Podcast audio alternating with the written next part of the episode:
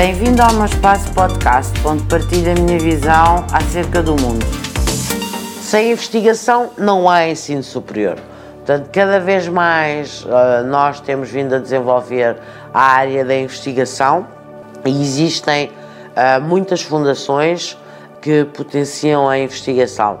Conhecemos todos a Fundação Carlos Gulbenkian, conhecemos todos uh, as grandes fundações internacionais que promovem a investigação a nível comunitário e da União Europeia. Há muitos programas que promovem a investigação no ensino superior e investigação está diretamente relacionado com a propriedade industrial, com o número de descobertas e de patentes que se registram e, portanto, novas inovações, novas maneiras de estar, novas maneiras de fazer para haver uma boa avaliação de uma universidade, ela tem que ter uma boa investigação, tem que ter um bom corpo de investigadores que têm que trabalhar a full time na organização.